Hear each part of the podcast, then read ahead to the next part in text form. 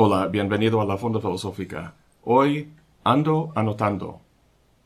La primera cita que quisiera compartir con ustedes es de Elias Canetti, ganador del Premio Nobel en 1981. Es conocido por su libro Masa y Poder y por su novela Auto de Fe. La cita que les comparto viene de un libro suyo de aforismos que se llama La provincia del hombre. Dice, Pronto no quedará ningún escrito antiguo sin descifrar, y no aparecerá ningún escrito nuevo para ser descifrado.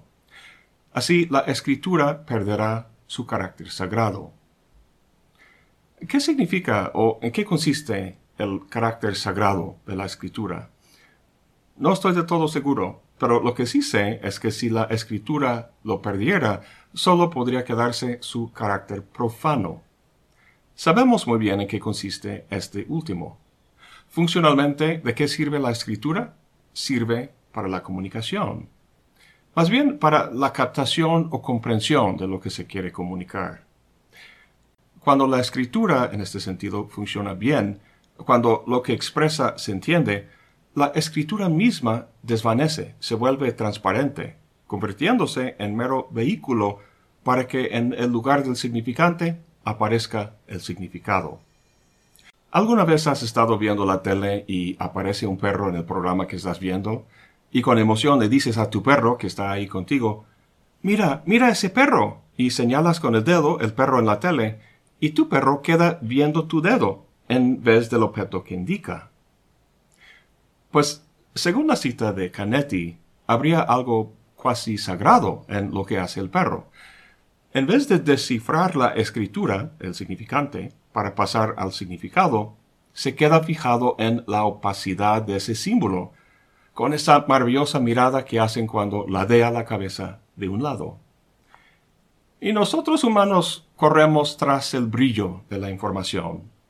Nuestra sociedad se ha llamado la sociedad de la información, y sus ingenieros y sus mercadólogos se han empeñado en eliminar todo ruido de la señal que nos llega. Es decir, se han esforzado en hacer que el consumo de información sea instantáneo y fácil. En su libro Mínima Moralia, Teodoro Adorno habla de la ficción liberal de la comunicabilidad libre y universal de cada pensamiento. Tiene razón en lo que dice. Sin embargo, la gran mayoría de los pensamientos en nuestra sociedad son en efecto fácilmente comunicables, debido en buena parte a su calidad. Es que se busca el denominador común más bajo, lo cual resulta en ideas inofensivas y banales, que no hacen más que reflejar de forma anodina la ideología dominante actual. Esta escritura profana, como lo caracterizamos hace poco, al ser conformista, es opresiva y peligrosa. El efecto que tiene en la sociedad es una especie de censura que bloquea la expresión de pensamientos que no se conformen a lo que todo el mundo piensa, a lo que es obvio. Esta censura no es externa, sino interna, una autocensura que impide lo idiosincrásico y lo singular en el pensamiento. Obviamente, la vida social depende de la comunicación y de que nos entendamos. Sin embargo, la salud social depende de que la uniformidad en el pensamiento no sea completo, que haya un espacio precisamente sagrado en el que los pensamientos no tienen que conformarse. Antiguamente la universidad se concibió como ese espacio y durante mucho tiempo fungió ese papel, pero en las últimas décadas ha llegado a rendirse ante presiones económicas, tecnológicas y políticas. Hay que ser eficiente, productivo y relevante. La universidad está, al parecer, en un proceso de profanación. No dudo que hayas pensado que lo que hago en la fonda es precisamente profano en ese sentido, ya que descifro estas grandes obras del pensamiento para su consumo a gran escala. Pues cuando explico un Hegel o un Spinoza, lo que estoy haciendo no es filosofía. De la misma manera que un divulgador de la ciencia, que explica la teoría de la relatividad, por ejemplo, tampoco con ello está haciendo ciencia. La diferencia entre él y yo es que lo que él comunica es algo medianamente objetivo, al menos hasta ese momento en el avance de la ciencia. Es conocimiento que expresa el resultado de un proceso de investigación. Ese resultado puede desprenderse del proceso y ser asimilado por gente ajena. En la medida en que la gente entiende esa información, se puede decir que tiene conocimiento científico. Yo también les presento el resultado de un proceso de pensamiento. Sin embargo, si identificáramos la filosofía con este resultado, algún texto publicado como libro, estaríamos engañados. Lo que tendríamos en la mano es un pájaro muerto, un pájaro que no vuela. Como muy bien dice Hegel en el prefacio de la Fenomenología del Espíritu, la filosofía no es el resultado final, sino ese resultado junto con el proceso que lo generó. Lo que explico en la fonda es el resultado final, mas no el proceso. Este último no puede presentarse, sino solo suscitarse. Volviendo a nuestra comparación con la ciencia, la ciencia avanza con el tiempo y deja por atrás ciertos planteamientos. Hoy en día ya no se discute si Ptolomeo tenía razón o no. La filosofía no es ciencia. Notoriamente, la filosofía no produce resultados fijos o objetivos. Platón no comparte el mismo destino que Ptolomeo, sino que sus ideas siguen vigentes hoy en día, como puede apreciarse, por ejemplo, en la ontología que sostienen la mayoría de los matemáticos. A lo que voy es que la filosofía es una empresa interpretativa. La realidad que la ciencia descifra, ese gran libro de la naturaleza, como decía Galileo, está escrito con matemáticas. Pareciera que la realidad que la filosofía trata de descifrar está escrito con jeroglíficos. Lo que yo hago en la fonda es, en realidad, algo muy superficial. Simplemente expongo y explico las diferentes claves de interpretación que han propuesto diversos filósofos de la historia. Imagínate que hubiera hecho videos sobre todos los filósofos y sus libros en la tradición, y que habías tú visto todos ellos. O lo que es mejor, que habías leído todos esos libros y los habías entendido. Luego, ¿qué pasaría? ¿Qué dirías? Dirías, uy, qué bien, pues ya entiendo todo eso. Ahora puedo pasar a otra cosa. ¿Puedes dejar por atrás la filosofía de la misma manera que dejas atrás Química Orgánica 1 una vez que hayas entendido sus principios y aprobado el curso? No. Si realmente aprendiste bien química orgánica, no van a surgir dudas y preguntas posteriormente. En el caso de la filosofía, por mucho que leas y entiendas, las dudas y preguntas no cesan. Planteado de otra forma, imagínate que todos los filósofos académicos llegaran algún día a un acuerdo o consenso universal sobre todos los temas filosóficos, una uniformidad en la opinión, como comentamos antes. ¿Qué dirían entonces? Dirían, ah, qué bueno, pues todo resuelto, así que ya no tenemos que volver a la uni a investigar, ya podemos ir a casa a hacer otra cosa. No, se despertarán en la mañana y abrirán los ojos a un mundo tan enigmático y maravilloso como el que Sócrates, Platón y Aristóteles miraban. El mundo académico quiere convertirlos en científicos, quiere profanar su pensamiento, pero el propio mundo, su misteriosa escritura, los mantiene en una condición de principiantes, con la misma mirada que ese perro, y en ese hay algo sagrado, me parece. Un último comentario sobre este tema. Al reflexionar sobre esta interesante idea de Canetti sobre la escritura, se me vino a la mente cosas que había leído sobre el problema de cómo crear un lenguaje que personas o seres miles de años en el futuro puedan comprender, aun cuando no hablen ningún idioma que existe en la actualidad. Este problema es especialmente pertinente para los que desarrollan sitios para almacenar residuos radiactivos. Tienen que poner letreros que indican que el sitio es peligroso y que no se acerque. El lenguaje obviamente no puede ser simbólico, porque la clave de su interpretación sería una convención social a la que esos humanos en el futuro muy probablemente no serían partícipes. Entonces tendría que ser icónico. La imagen que significa ser humano es una figura con un palito para el tronco, dos para las piernas, dos para los brazos y un círculo para la cabeza. Todos lo hemos visto. Es icónico porque se parece cualitativamente a lo que significa. El problema es cómo representar icónicamente el peligro. Ha habido muchas propuestas, pero ninguna convincente. Volviendo a la afirmación de Canetti, el que gente en el futuro encontraría una escritura que no podría descifrar, significaría que esa escritura guardara su carácter sagrado. Pero imagínate que esa gente por ello lo tomaran como un sitio sagrado, como nosotros hacemos con Stonehenge que se reunieran ahí para hacer quién sabe qué. El punto es que, irónicamente, habrían hecho precisamente el contrario de lo que pretendían los creadores de los letreros.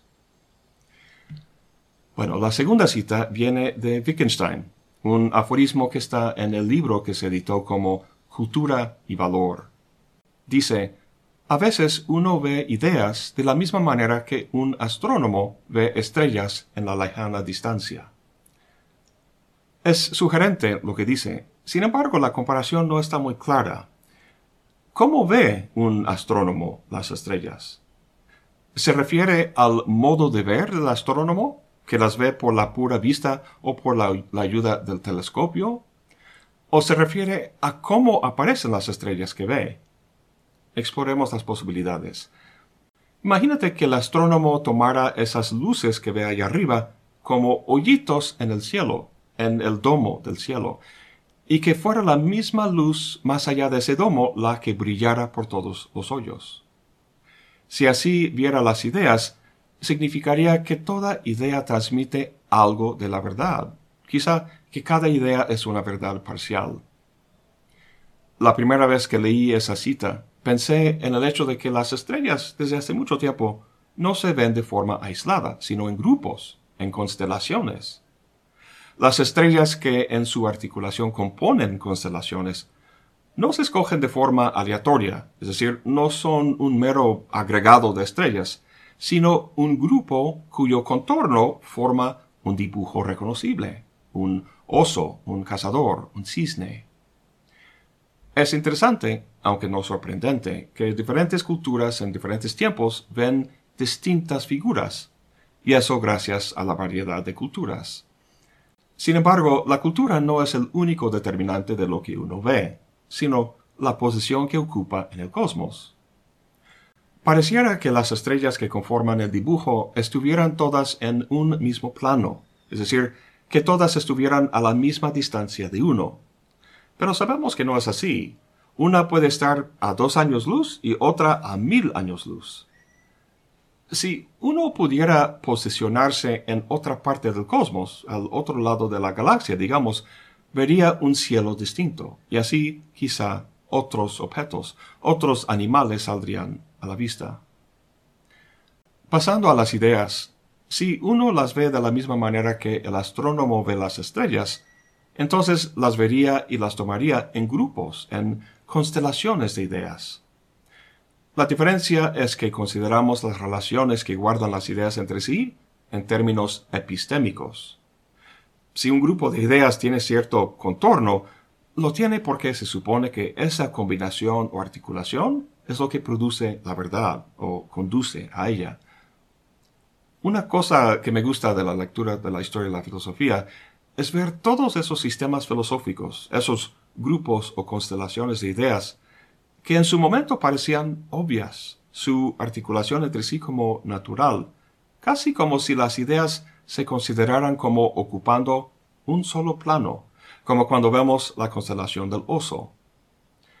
Lo que casi siempre da paso a un nuevo sistema, un nuevo grupo de ideas, es un cambio de perspectiva, como si uno de repente pasara al otro lado de la galaxia de las ideas y viera nuevas posibilidades de conexión. Pero lo que realmente me interesa en esta reflexión es la cuestión estética, la posibilidad de que, sin abandonar la preocupación por la verdad, se empleara un criterio estético al escoger y articular las ideas en una constelación, de modo que, a través de ellas, se manifestara una especie de dibujo o alguna presentación que podría experimentarse como estética. Imagínate un joven que abriera un libro y que ante su imaginación se le articularan cosmovisiones de forma tan viva como las constelaciones que se dibujan ante la vista cada noche. La última cita es de Roland Barthes, de la conferencia inaugural que dio al ser admitido al Collège de France en 1977. Viene al final de la conferencia, donde habla de la nueva vida que está emprendiendo. Dice, Intento pues dejarme llevar por la fuerza de toda vida viviente, el olvido. Hay una edad en la que se enseña lo que se sabe, pero inmediatamente viene otra en la que se enseña lo que no se sabe. Eso se llama investigar. Quizá ahora arriba la edad de otra experiencia, la de desaprender, de dejar trabajar a la recomposición imprevisible que el olvido impone a la sedimentación de los saberes, de las culturas, de las creencias que uno ha atravesado. Esta experiencia creo que tiene un nombre ilustre y pasado de moda, que osaré tomar aquí sin complejos, en la encrucijada misma de su etimología. Sapiencia ningún poder, un poco de prudente saber y el máximo posible de sabor. Barth no es el primero en dividir la vida en distintas edades. Los biólogos y los psicólogos lo han hecho, y también los filósofos, como Nietzsche. Pienso en las tres transformaciones del espíritu que comenta en Así Zaratustra. Se me viene a la mente también la división que hace el pensamiento de la India antigua. Ahí había cuatro edades. La primera, parecida a la transformación nietzscheana del espíritu en camello, era la etapa de la juventud, de someterse a los padres y maestros para convertirse en miembro de la sociedad. La segunda, como la transformación en león, era la etapa de adulto, de hacer familia, crear hijos y trabajar contribuyendo así a la reproducción de la sociedad.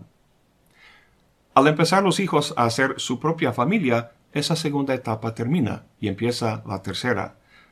En esta, uno abandona la sociedad y va al bosque, a un ashram.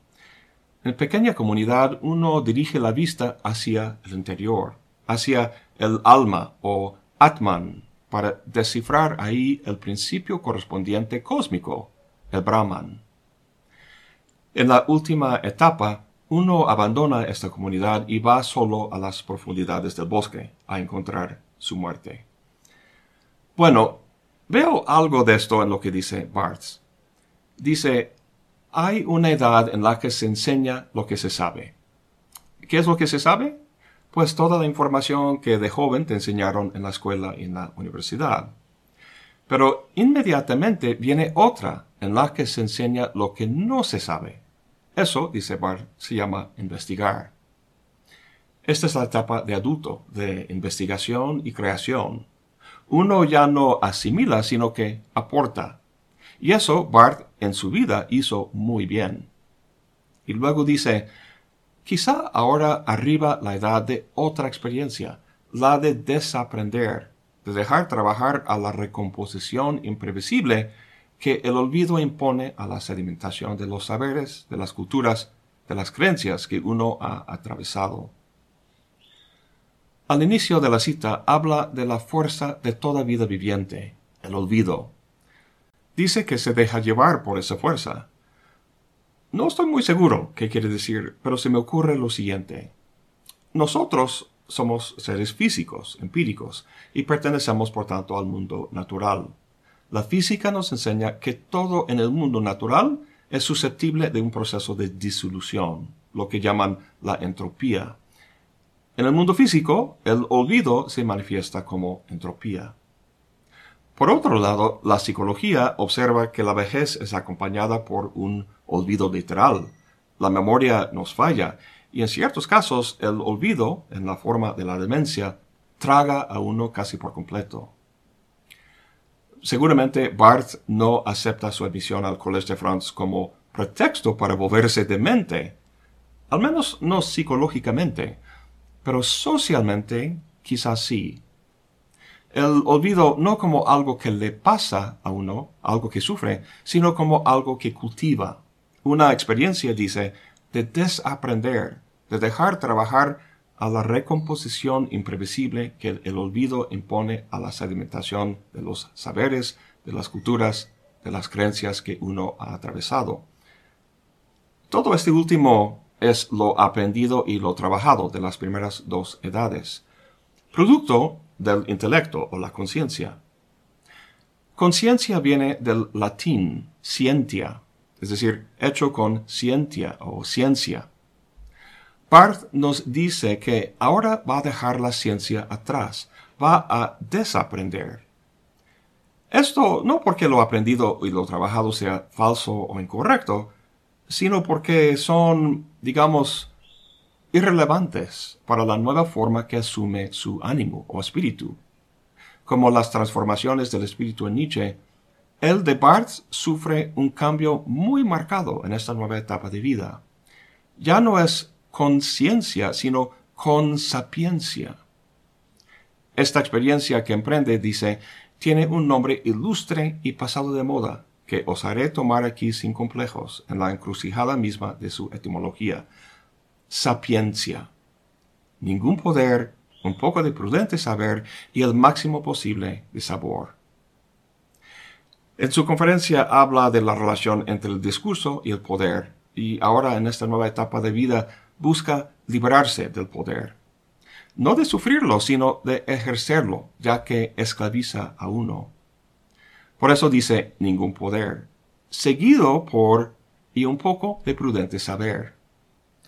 La palabra sapiencia traduce la palabra griega sofía.